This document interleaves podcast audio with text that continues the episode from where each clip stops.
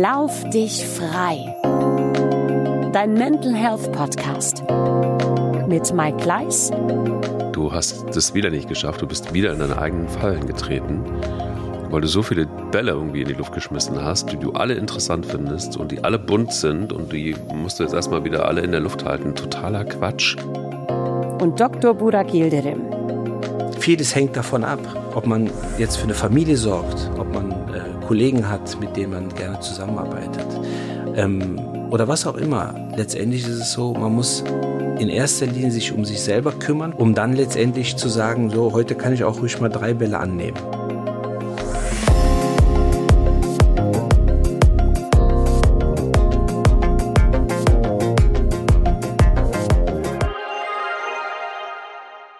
Das ist ganz schön, einen Podcast-Co-Host zu haben, der total im Jetzt lebt und jetzt noch mehr, weil die Bundesliga einmal durch ist und er kann einmal durchatmen und er kann sagen, so, jetzt ist Schluss, jetzt kann ich nochmal leben. Äh, herzlich willkommen, Dr. Burak Yildirim. Ja, vielen Dank. Schöne Einleitung. also es ist nicht ganz fair, weil du ja immer im, im, im Jetzt lebst. Du bist ja jemand, das habe ich gelernt, ähm, über die Zeit und auch über die Folgen, der sehr im, im Hier und Jetzt lebt. Das ist schon erstaunlich. Ich weiß nicht, wie du es machst, aber du wirst uns all deine Geheimnisse verraten in dieser Folge. Ich werde es versuchen. Ich werde es versuchen. Bevor es ab zum Drachenfels geht, hast du, hast du mir. Ja, äh, heute. Heute, heute geht's zum Drachenfels. So, siehst du, eben jetzt leben einfach und ab zum Drachenfels. Ja. Tipp Nummer eins. Absolut, absolut. Machen. Einfach, einfach, einfach machen. Einfach machen. genau. Wie war dein Mental Health Moment der Woche? Auch schön. Der war schön. Ähm, wir waren an der Ostsee im Rahmen einer äh, einer ja, Wohltätigkeitsveranstaltung, möchte man fast sagen. Es war ein Charity Festival direkt am Strand in Haffkrug. Ich war noch nie da. Schön da. Habe mich aber sofort in dieses Örtchen verliebt. Und ähm, die Veranstaltung war zugunsten eines äh, Vereins namens Mutige Kinder ähm, der sich in erster Linie, wie es der Name schon etwas verrät, um Kinder kümmert, ähm, glaube aktuell bis zu 600, ähm, die ja leider in den Familien äh, und in häuslicher Umgebung ähm, einigen Qualen ausgesetzt sind und äh, von diesem Verein unterstützt werden, bekommen Unterricht, bekommen Betreuung. Und der äh, Urschirmherr dieser Veranstaltung ähm, war Rainer Kallmund, mhm. den ich natürlich aus den gemeinsamen Zeiten bei Bayer Leverkusen schon ziemlich lange kenne. Und der war auch in Haffkrug vor Ort und äh, mittlerweile fast 75. Aber ähm, für mich auch sehr beeindruckend, wie viel Power dieser Mensch an den Tag legt. Ähm, und ja beeindruckend versucht auch immer noch für die Veranstaltung und vor allen Dingen für den Verein ähm, Geld einzusammeln und äh, der macht das auch auf eine sehr sehr sehr sehr gute Art muss ich sagen mhm. und ähm, ja es war das ganze Ambiente natürlich auch der Zweck der Veranstaltung, aber auch, wie gesagt, die Begegnung mit Rainer Kalmund so insgesamt. Äh, ich hatte natürlich meine Familie auch dabei und äh, toi toi toi wenn ich das sagen darf, da geht es mir in der Regel stets gut. Ähm, und dieses, ja, dieses Potpourri ähm, ja, hat mir, hat mir sehr, sehr viel gegeben über die letzten schön. Tage. Schön. Hoffentlich mhm. hört er uns zu. Liebe Grüße, wenn er uns Ich hört. hoffe, ich hoffe, er kennt, er, er kennt äh, die Veranstaltung hier. Ja. Ähm, und er hat ja selber auch, äh, ich glaube, mit Matze Knob zusammen einen Podcast wo es natürlich um Fußball geht. Und da kann er ja auch unheimlich viel zu beitragen und erzählen, gar keine Frage. Aber ich denke, äh, die eine oder andere Episode hier, die wäre für ihn auch ganz interessant. Ich glaube auch, hat er ganz schön viel getan, nicht nur für seine Mental Health, sondern auch für seine insgesamt Health. Ja, Großen Respekt dafür. Ähm, unglaublich. Muss man auch erstmal machen. Definitiv. Wie lief's bei dir? Bei mir lief sehr gut. Es ist die Zeit, wo, ähm, kennst du das noch? Ich, bei dir ist es schon ein bisschen länger her wo plötzlich das Baby von der Mutter auf den Vater so ein bisschen switcht und plötzlich kriegt der Vater so ein bisschen mehr äh, Bedeutung, sagen wir es mal so.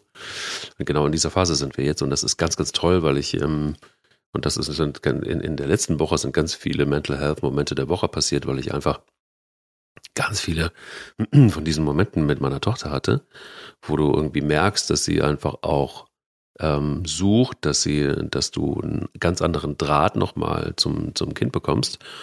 Und ähm, das hat mir total gut getan, nachdem ja, du, jeder Vater kennt das. Äh, in der Schwangerschaft ist, bist du sowieso relativ machtlos. Dann in den ersten Wochen und Monaten bist du auch relativ machtlos. Du bist zwar da und das ist auch wichtig, aber trotzdem ist irgendwie die Rollenverteilung, ähm, die Natur, also das ist halt Biologie, die macht da irgendwie ihr eigenes Ding. Und dann irgendwann kommt der Moment, der Mental Health Moment, wo auch die, die Männer dann ein bisschen was noch zu sagen haben wieder. Und genau den hatte ich und oder mehrere davon.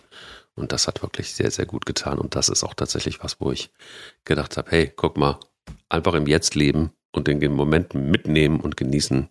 Und äh, das äh, hat mir wirklich sehr, sehr viel auch mentale äh, Kraft und Stärke gegeben. Ja, und so da steht dir, stehen dir ja noch ein paar tolle, tolle Jahre bevor. Ja, total. Total. Wo ich mir denke, das müsste man nochmal wiederholen, alles. Aber es ist noch ein bisschen zu früh, darüber nachzudenken. Ja, überleg mal, ich, ja klar. Überleg mal, ich habe die ersten zwei Jahre nach meiner Geburt kein Wort mit meinen Eltern gewechselt. Und das kommt zwei Jahre. Bei der ja. Nach der Geburt. Ja. Danach. Nein. Aber du bist ja echt ein Sack auch. Warum machst du sowas? ja, ich hatte eine furchtbare Kindheit. Die ersten zwei Jahre habe ich kaum ein Wort zu meinen Eltern gesagt, aber danach, danach lief's flüssig. Nein, aber überleg mal, wenn dann wirklich noch diese Phase kommt mit, mit, mit verbaler Interaktion, ähm, ne, und nicht nur du, du, du und haha und was die Kinder da so von sich geben, sondern ne, die ersten Worte und äh, es ist, es ist und bleibt so, ich glaube, das wird auch noch hoffentlich in 5000 Jahren so sein, wenn dann aus Papa-Sicht ähm, das Kind das erste Mal Papa sagt das ist schon, boah. Also ich fand das immer großartig, bei allen dreien dann, ne? weil man hat es dann bei dem ersten schon erlebt. Ja. Und trotzdem, als dann die anderen beiden dann auch noch dazu kamen und äh, du als Papa identifiziert wurdest, also jetzt aus meiner Person, aus meiner Sicht, ja, wirklich, das fand ja. ich schon, fand ich schon großartig. Ja, also meine Tochter hat entschieden, sie wird das so lange nicht aushalten, zwei Jahre nicht mit uns zu sprechen. Gut. sie hat äh, sich entschieden, zumindest Papa und Mama zu sagen. Super. Das macht sie jetzt auch schon und das kenne ich. Da kriegst du so, da kriegst du sofort Pipi im Auge, ne? Dann bist du ja. sofort, denkst du so, boah, ich habe das geilste Kind der Welt. Ähm, ja, das ist in der Tat so. Das stimmt. Aber boah, dreimal muss man auch erst mal machen. Das, äh, ja, ich war Stürmer. Ja. Deshalb war für mich Hattrick immer das höchste der Gefühle. Also zumindest habe ich, verstanden. zumindest hab ich als Stürmer begonnen. Ich bin dann irgendwann durchgereicht worden, weil ich dann nicht mehr die, wieder, heute muss er, oder auch zu meiner Zeit war es natürlich immer schön, wenn du als Stürmer dann auch noch eine gewisse ähm, Grundschnelligkeit hattest und ich war so eher der Gerd Müller-Typ. Ja. Zum, ne, zum richtigen Zeitpunkt am richtigen Fleck des Strafraums und äh, dann war alles gut, aber so in die, in die Lücken starten und vor allen Dingen so richtig Gas geben, also so an die, was man ja heute schon mal erreicht äh, im, im äh, bezahlten Fußball, dass du so an die 35, 36 kmh in der Spitze kommst. Die, äh, an die kam ich auch, aber nur, wenn ich mit meinem Opel Kadett äh, damals vom Parkplatz runtergefahren bin. Da war ich auch 36 kmh schnell, aber nicht, aber, äh, aber nicht auf dem, aber nicht, äh, aber oh, nicht. Kadett ist auch echt hart. Ja, ja ist wirklich hart. Aber jeder fängt mal klein an. Und ja. äh, nee, auf jeden Fall. Auf dem Platz war ich noch nicht so schnell. Und dann haben irgendwann meine Trainer gesagt, komm, spiel doch zentrales Mittelfeld. Ähm, oder äh, es gab oder die Position. Oder werd Arzt, das äh, war der beste Tipp, den ich bekommen habe. Oder, äh, oder was natürlich, die Position gibt's ja zumindest nicht mehr, wird sie nicht mehr so deklariert. Gibt immer noch Spielsysteme, wo ich sage, hey, das ist ja keine Dreierkette, sondern das ist ja ein Libero da in der Mitte. Und ich war dann irgendwann tatsächlich Libero, als, es, als man es auch noch so nennen durfte. Ich wollte gerade sagen, ja. Mhm. Mit so Legenden wie Klaus Augenthaler. Beckenbauer. Und so, ja, natürlich. Und ähm, also die Position hätte im modernen Fußball auch immer noch seine Berechtigung, aber wie gesagt, man nennt es halt nicht so, ist ein bisschen verkappt wie die falsche Neun gibt es meiner Meinung nach auch ab und an, gerade wenn man mit Dreierkette spielt oder mit so einer äh, flexiblen Fünferkette, ähm, dann gibt's immer noch so diesen, diesen, diese Fall, den falschen Libero gibt's noch. Total. Aber.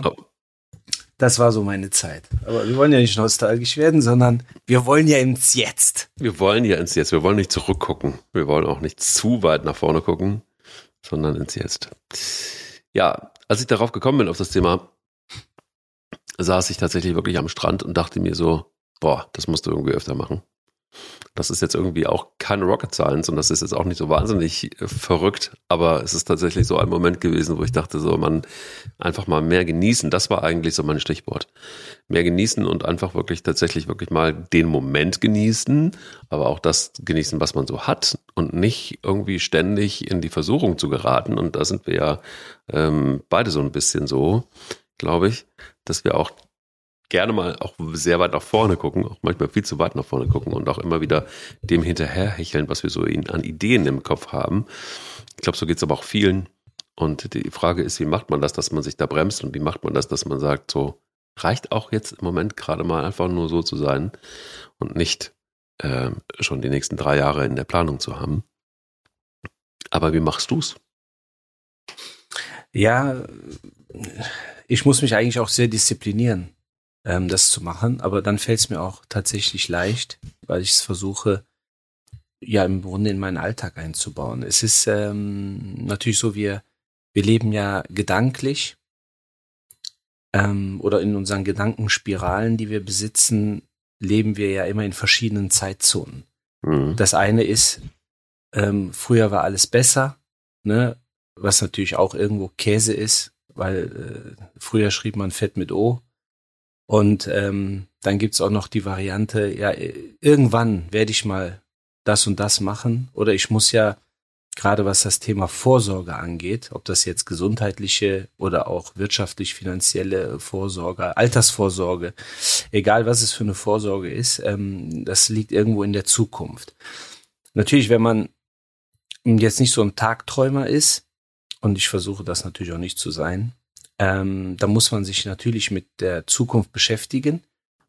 Ähm, und ich sag, hatte es ja in den ein oder zwei Folgen schon mal vorab gesagt, ähm, dass wir natürlich, wenn wir in die Zukunft schauen wollen, immer mal einen Blick in die Vergangenheit werfen sollten, weil sich viele Dinge aus der Vergangenheit tatsächlich wiederholen. Mhm. Und ähm, aber von diesen drei Zeitzonen, wenn man das mal so sagen darf, Vergangenheit, Gegenwart und Zukunft ist streng genommen das Hier und Jetzt die einzige Zeit, die tatsächlich existiert.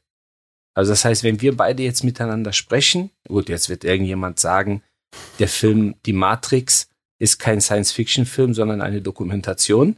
Aber jetzt mal Spaß beiseite. Da können wir übrigens auch mal eine Folge draus machen. Sehr spannend. Sehr, ich finde diese These sehr spannend. Ja, sehr. Mutig. Aber nochmal, letztendlich, äh, es ist halt so, das, was jetzt im Moment passiert, ähm, ist letztendlich das, was auch existiert. Und äh, jetzt werden natürlich auch viele sagen, ja, vielleicht in deinem Kopf oder in deiner Welt, aber reicht ja erstmal. Also wenn ich im, wenn ich persönlich im Hier und Jetzt leben möchte, dann ist es natürlich auch meine Welt. So, die kann ich mir gestalten, die kann ich mir bunt ausmalen. Nur Fakt ist, wenn es draußen regnet, dann regnet's. Wenn es jetzt wie aktuell eitel Sonnenschein ist, dann ist eitel Sonnenschein und dann heißt es natürlich am Ende des Tages, auch diese Möglichkeiten dann zu nutzen und ähm, im Grunde auch versuchen zu genießen, weil wir natürlich extern und auch intern eben ähm, genug Futter bekommen, ob das jetzt Ängste sind, ob das äh, Zweifel sind, ob das natürlich auch gute Ereignisse sind, die eben auch vielleicht nur in der Zukunft liegen. Aber Fakt ist, jetzt sind sie noch nicht da.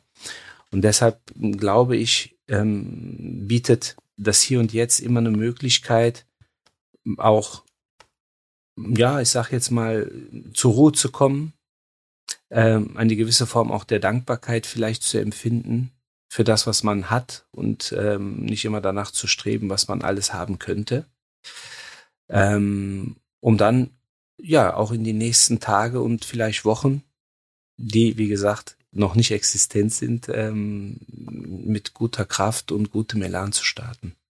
Ich glaube, der Schlüssel liegt ja immer wieder in einer, in einer Sache und das ist so das, was boah, scheinbar Menschen auch wahnsinnig schwer fällt, ähm, sich selbst zu spüren.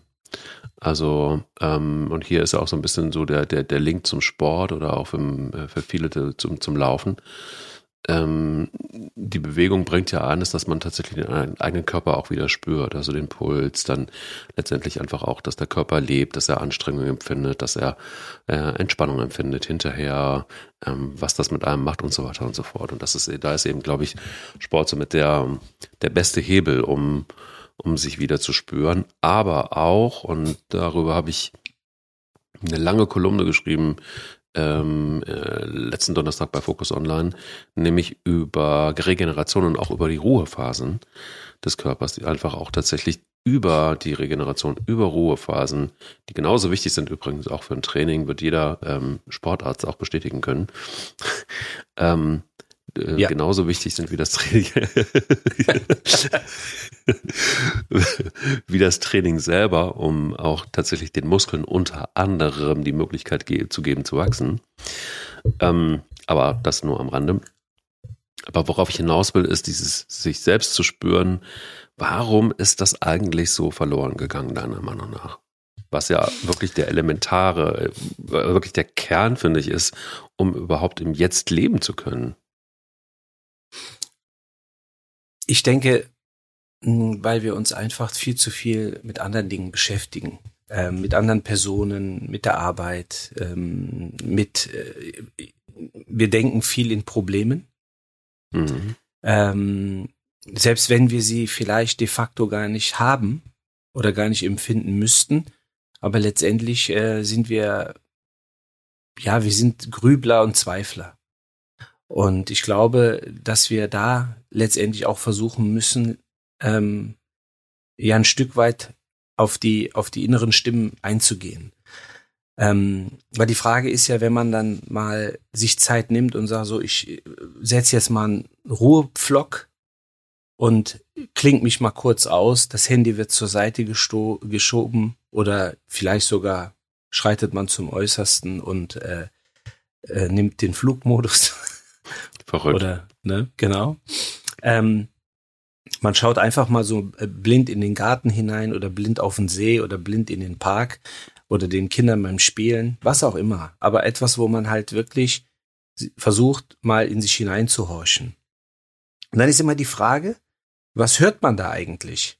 Mhm. Also ist da, ist da eine Stimme, die mit jemandem spricht, die jetzt eher tatsächlich zur Vorsicht mahnt oder ist es eher was Negatives? ähm, ist da vielleicht eine Stimme, die sagt, hör mal zu, du kannst viel mehr erreichen, ähm, gib Gas, ne, lass dich nicht von deinem Weg abbringen. Ähm, oder ist da eine Stimme, die äh, alles äh, von der eigenen Person angefangen über das Umfeld permanent äh, kritisiert und permanent in Zweifel zieht? Und ich glaube, dass man, wenn man so mit diesen inneren Stimmen arbeitet, ähm, dann hat man zumindest mal, ja, min, ja mindestens äh, eine äh, aktuelle Situation, wo man äh, Pegelstand, um von da heraus die nächsten Schritte letztendlich einleiten zu können. Aber ich glaube einfach, dass man sich tatsächlich viel mehr mit seinem Gedankengut beschäftigen sollte. Und ähm, weil es letztendlich auch natürlich beeinflussbar ist. Und ich vergleiche das auch so häufig mit, gerade wenn wir so in diesem Bereich Zweifeln und Grübeln und Kritisieren sind. Ähm, wenn man in der Familie oder im Freundeskreis oder bei Kollegen, wenn man wüsste, da hat jemand eine negative Erfahrung gemacht, würde man häufig sehr positiv mit dieser Person umgehen. Also man würde Mut zusprechen, Trost spenden, Verständnis zeigen, ähm, versuchen empathisch die Situation vielleicht mit der Person zusammen zu analysieren. Und ich glaube, das muss man natürlich schon versuchen, auf sich selber auch zu übertragen.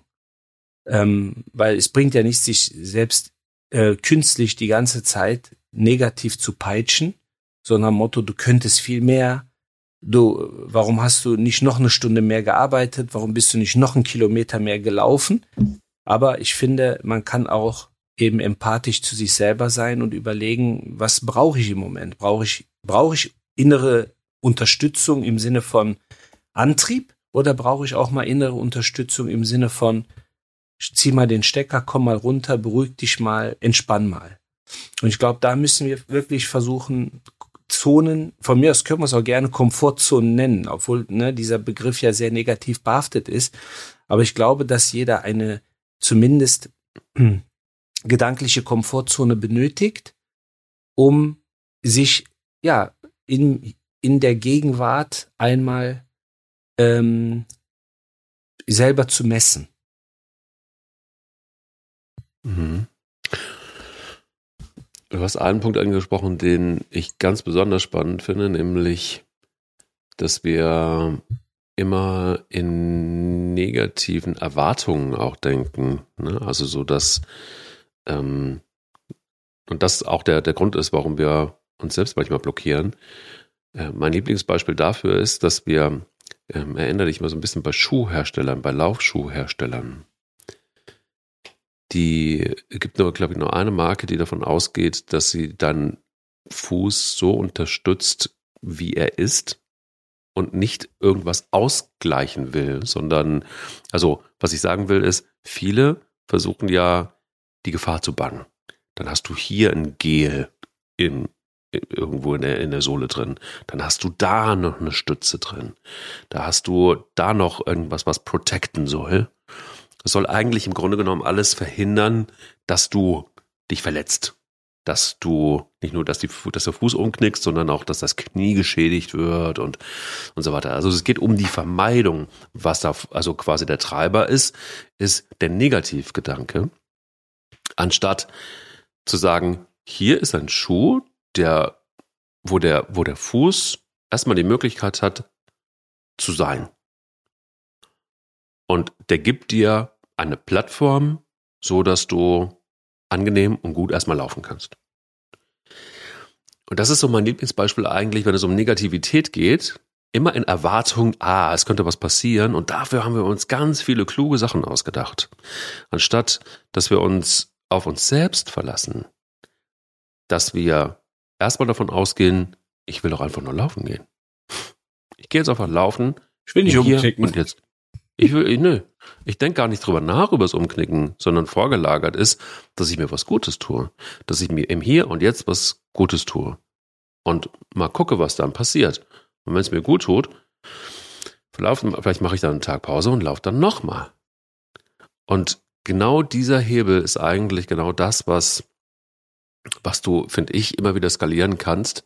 Ähm, und deshalb auch mein Tag am, am, am, oder mein Moment am Strand, wo du einfach so denkst, ja, atme doch mal wieder durch. Auch so ein Punkt. Ähm, es gibt ja Statistiken, wo Menschen tatsächlich wirklich erstmal wieder lernen müssen, richtig zu atmen oder auch mal durchzuatmen. Also das, ja. was dir jeder Yogalehrer sagt, erstmal eine Atemübung zu machen, bevor du ins Yoga einsteigst, um tief durchzuatmen. Wir sind also mittlerweile dabei, dass jeder, der Yoga macht, der kriegt das ja mit, dass wir erstmal runterfahren müssen durch die Atmung, dass wir erstmal wieder richtig tief durchatmen. Ich mag das bei mir auch. Um ins Jetzt zu kommen, muss ich erstmal meine, meine, meine, meine, meine viel zu kurze Atmung wieder in den Griff kriegen.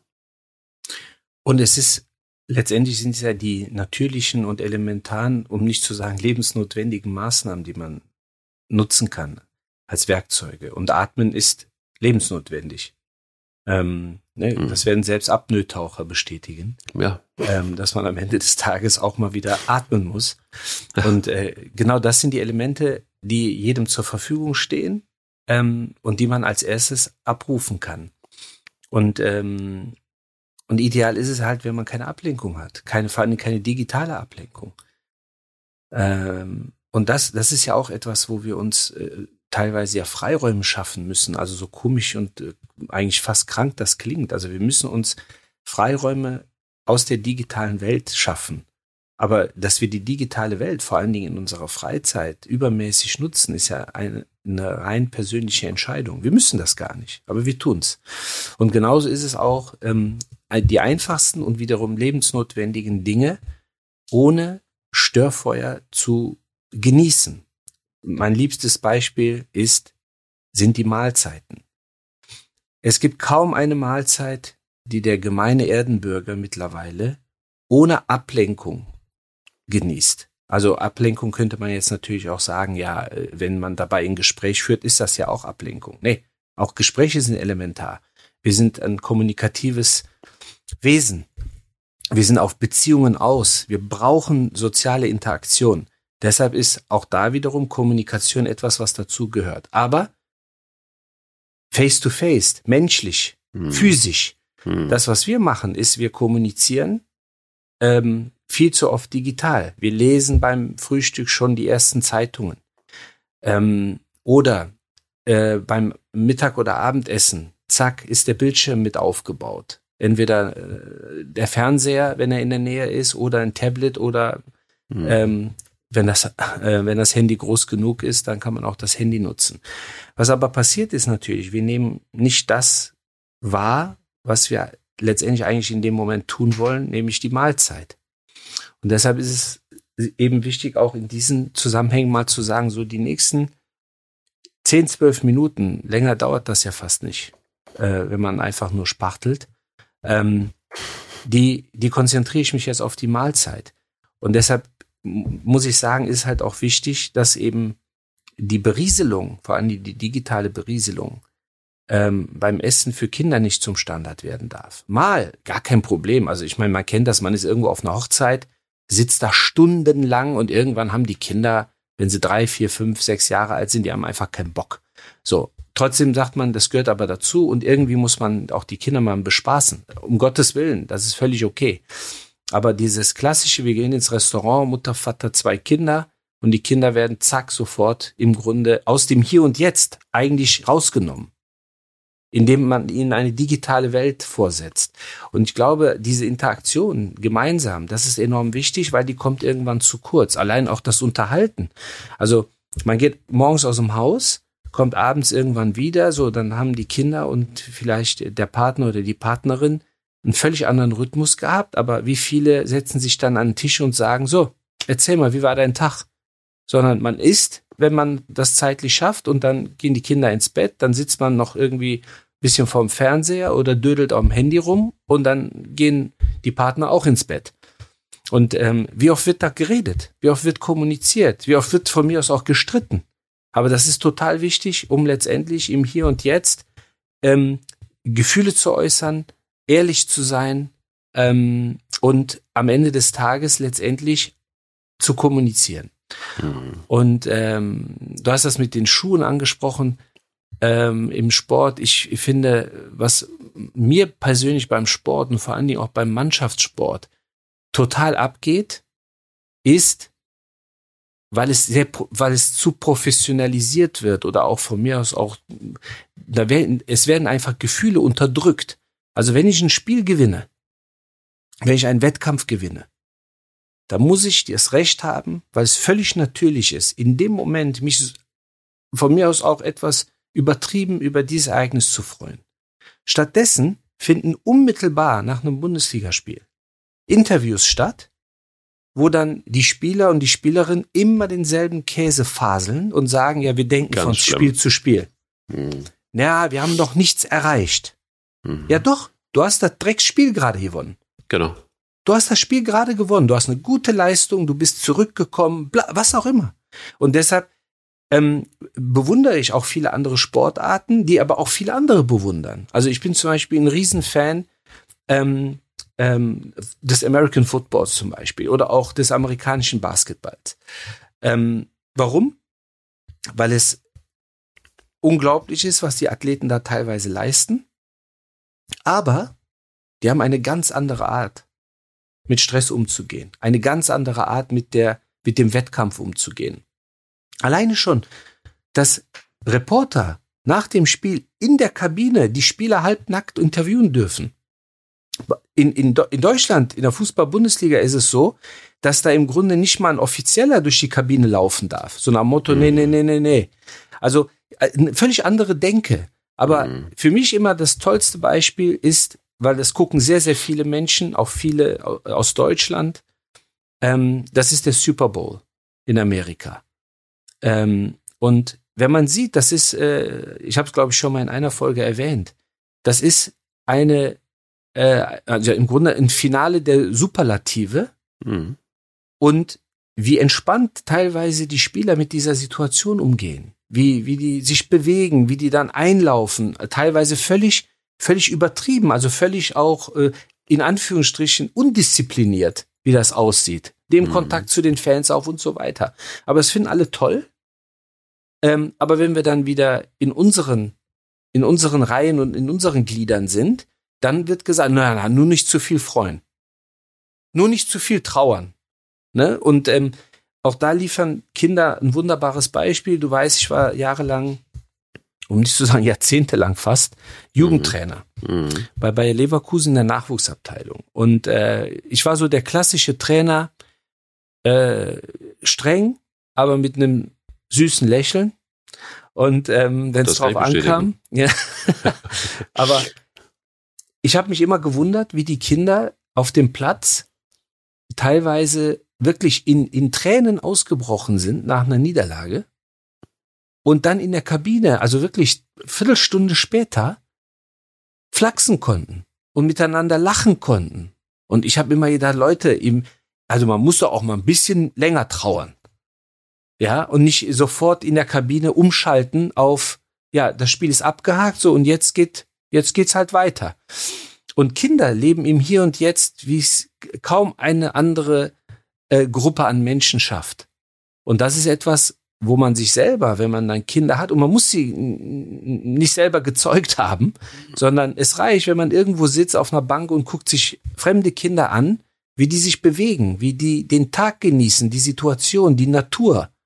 Und dann reicht es schon, dass man weiß, alles klar, ich bin da ähm, und konzentriere mich jetzt auf den Moment.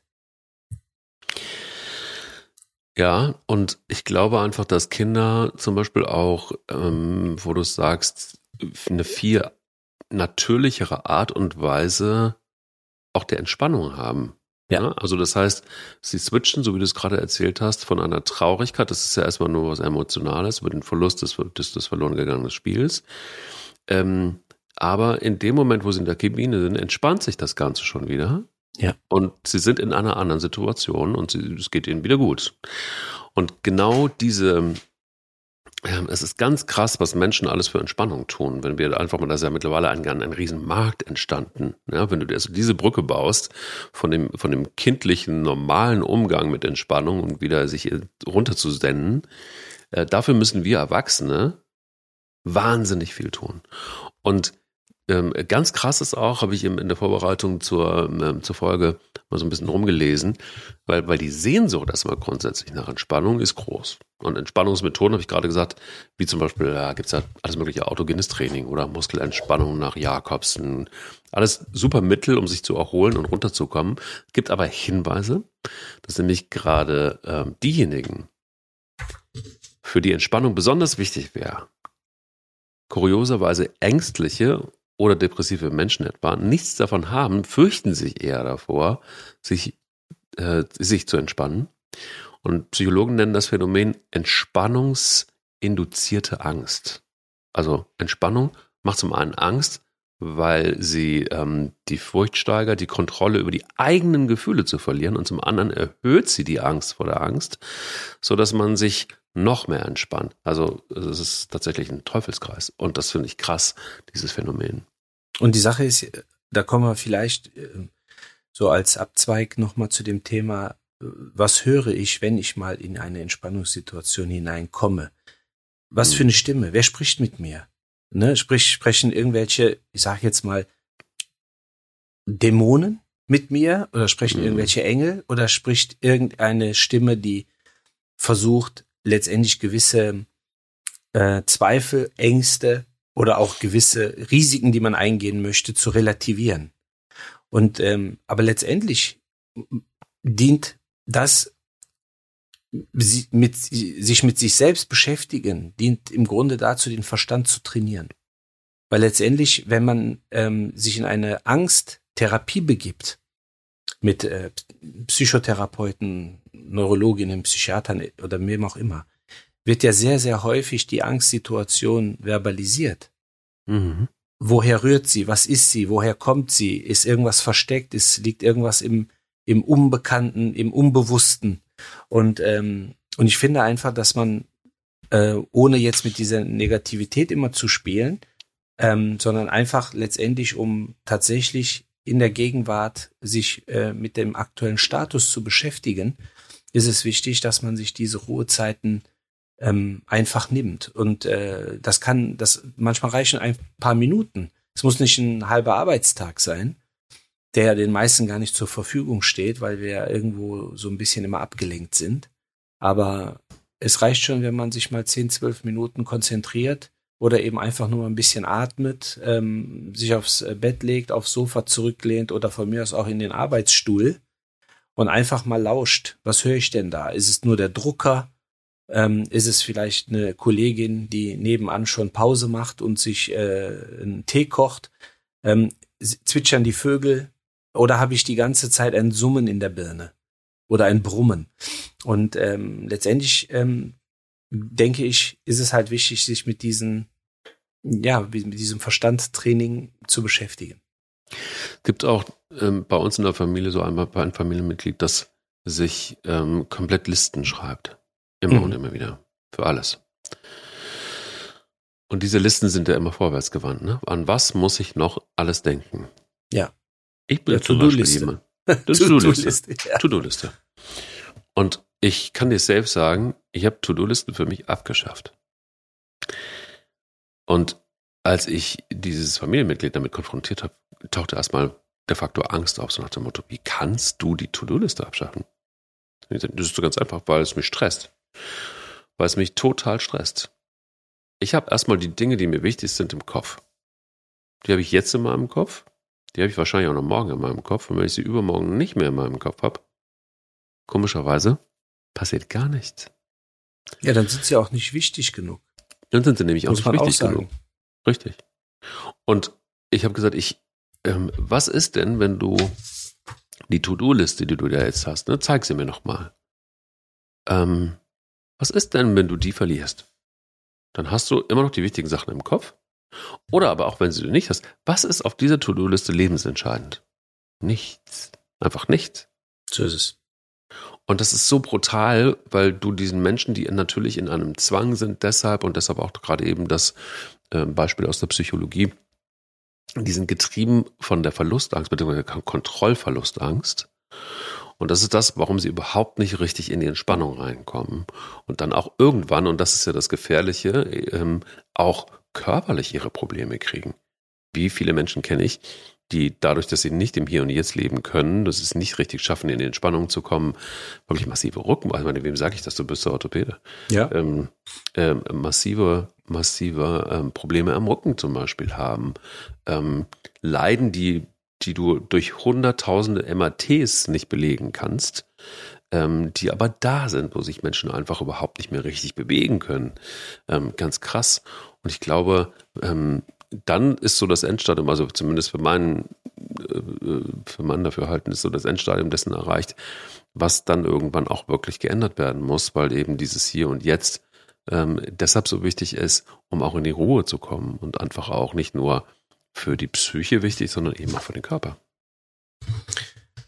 Ja, zumal über die, über das nicht abschalten können ähm, oder einfach mal im Moment leben und von mir aus auch gerne den Moment genießen, ähm, entwickeln wir eben körperliche Spiralen. Ähm, ne?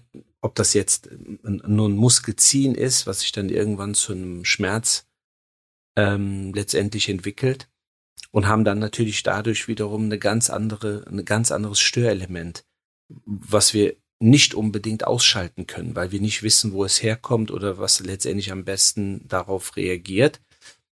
Klar kann man sich dann ähm, leider mit dem ein oder anderen äh, Medikament dann helfen, aber häufig nur kurzzeitig, weil man letztendlich nicht verstehend oder verstehen kann in dem Moment, wo kommt denn eigentlich mein Schmerz her?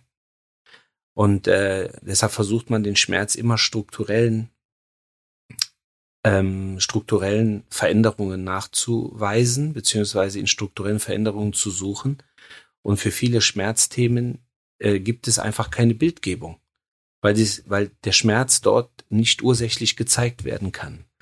Und äh, deshalb versuchen ja auch viele, die dann eine alternative Schmerztherapie machen, weil sie sagen, ich donner mir so viele Medikamente rein, das hilft mir aber nicht, versuchen ja dann viel über autogenes Training oder eben durch ein gewisses Coaching, ähm, ja im wahrsten Sinne des Wortes runterzufahren, ähm, sich eben auf den Moment zu konzentrieren und zu überlegen, wie kann ich nur mit dem Verstand versuchen, beispielsweise den Schmerz zu steuern. Und ähm, deshalb glaube ich, sind diese, aber ich meine, diese To-Do-Liste, das ist ja etwas, was uns seit ja ganz, ganz langer Zeit begleitet und sicherlich auch viele weiter begleiten wird. Aber letztendlich ist es so, die wichtigen Dinge, die sind so im Kopf ähm, verankert. Auch Leute, die sagen, nee, nee, ich bin total vergesslich, ich schreibe mir das auf. Ja, nee. Wenn du in zwei Tagen einen Gerichtstermin hast, ähm, der wichtig ist, dann brauchst du dir das nicht aufschreiben. Du stehst in zwei Tagen vorm Gericht. Oder wenn in zwei Tagen äh, eine Krankenhauseinweisung ist geplant, dann bist du in zwei Tagen da. Ähm, aber letztendlich ist es so, wir beschäftigen uns immer mit der Zukunft. Ähm, und ich meine, ich bin, ich gehe jetzt nicht so weit. Äh, gibt einen Schriftsteller, äh, der einige Bücher zu diesem Thema geschrieben hat, Eckhard Tolle, der gesagt hat, äh, Zeit ist überhaupt nicht kostbar, denn Zeit ist eine Illusion. Und ähm, ich meine, das hat was. Man muss sagen, das hat letztendlich was und man kann sich auch damit beschäftigen. Aber ähm, ich glaube, dass wir aus den, aus den ähm, aktuellen Momenten so viel ziehen können, ähm, dass wir uns nicht damit beschäftigen müssen, ja, wie alt werde ich denn? Äh, Jean-Jacques Rousseau hat das mal schön formuliert, nicht der Mensch hat am meisten gelebt, der die höchsten Jahre zählt, sondern der, der sein Leben am meisten empfunden hat. Und äh, ich denke halt, so diese Dinge wie, wie achtsam sein, bewusst jemandem zuhören oder bewusst sich selber auch zuhören. Und vor allen Dingen das, was ich, wie gesagt, am Ende am entscheidendsten finde, einfach dankbar zu sein für den Moment. Ähm, das ist etwas, glaube ich, was man, ja, was man wirklich selber immer wieder erreichen kann ohne dass man, also äh, nicht falsch verstehen, weil letztendlich ist es so, äh, ich meine, du bist ja, du kennst mich ja, ich bin ja auch gerne mal so ein bisschen vorsorglich in der Zukunft unterwegs und ähm, sehe auch letztendlich so Dinge wie sich nach etwas sehnen oder ähm, eine gewisse Strategie entwickeln für die Zukunft. Das ist auch ein gewisser Bestandteil des Lebendigseins und sich eben auch auf etwas vorbereiten. Aber nochmal, am Ende weiß ich nicht, was morgen ist. Ich kann jetzt sagen, morgen ist der Tag X und das Datum Y, aber trotzdem weiß ich nicht, wie der Tag morgen laufen wird, weil ich ihn noch nicht erlebt habe. Aber den Moment, den kann ich, den kann ich ziehen. Den kann ich für mich am Ende des Tages nutzen. Und ähm, genauso verhält es sich auch. Ähm, ich habe diese Rom-Geschichte ja erzählt, äh, ne, als ich meiner Frau vor zig Jahren diesen Rom-Stadtführer geschenkt habe. Ne, ich ärgere mich darüber, dass wir diese Reise eigentlich, also wir haben sie ja jetzt irgendwo Stück weit gemacht, aber sie ist ja noch nicht äh, abgearbeitet, sondern Rom steht noch aus. Aber diese besonderen Dinge, wo man sagt, nein, das hebe ich mir für einen besonderen Moment auf. Oder ich mache das irgendwann.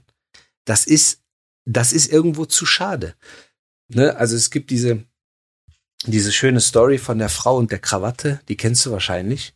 Sonst erzähle ich sie kurz. Eine Frau öffnete eine Schublade der Kommode ihres Mannes und holte daraus ein edel gestaltetes Päckchen.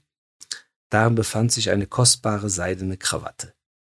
Sie betrachtete diese und fuhr andächtig mit den Fingern darüber und sagte, die habe ich meinem Mann vor einigen Jahren gekauft, aber er hat sie nie getragen er wollte sie für einen besonderen Anlass aufbewahren. Ich glaube, jetzt ist dieser Moment gekommen. Sie ging zum Bett und legte das Päckchen zu den anderen Sachen, die der Bestatter abholen würde. Und ähm, es muss nicht immer so traurig sein. Aber trotzdem steckt auch in diesem Anekdötchen irgendwo ein bisschen Wahrheit drin, dass man ähm, sich gewisse Dinge, dass man spart, um sich irgendwann mal was zu gönnen am Ende des Tages, klar, wenn es eine größere Anschaffung ist, muss man vielleicht dafür tatsächlich was ansparen. Aber ähm, es sind die kleinen Dinge, die einen total glücklich machen. Einfach am Ende des Tages zu sagen, pass mal auf, wir fahren jetzt einfach los. Wir fahren jetzt nach Maastricht. Das ist eine Stunde von hier, von Köln. Ähm, und wer noch nie in Maastricht war, ja, bei aller Liebe, das muss man einfach gesehen haben. Das ist unglaublich. Das macht einen Riesenspaß. Und äh, ich ärgere mich, dass ich das, ich glaube, die ersten 35 Jahre meines Lebens nicht einmal gemacht habe, weil ich gar nicht wusste, wie schön das da ist. Und, ähm, und auch nicht hingefahren bin. Aber das ist eine Stunde. Nix. In einer Stunde kannst du noch ein bisschen nett schnacken, bisschen Musik hören und dann bist du da, hast einen schönen Tag und fertig. Genau wie heute Drachenfels. Klar kann man zu Hause den Tag verbringen und auch ein paar Vögelchen beim Zwitschern zuhören. Aber am Ende des Tages kann man sagen, so pack die Sachen, Picknick, bumm. Ja, wie viele Leute machen heute noch ein Picknick? So, ich bin jetzt auch nicht der äh, Picknicker, ne? Gibt ein schönes Lied äh, dazu, aber äh, aber einfach einfach machen, einfach machen.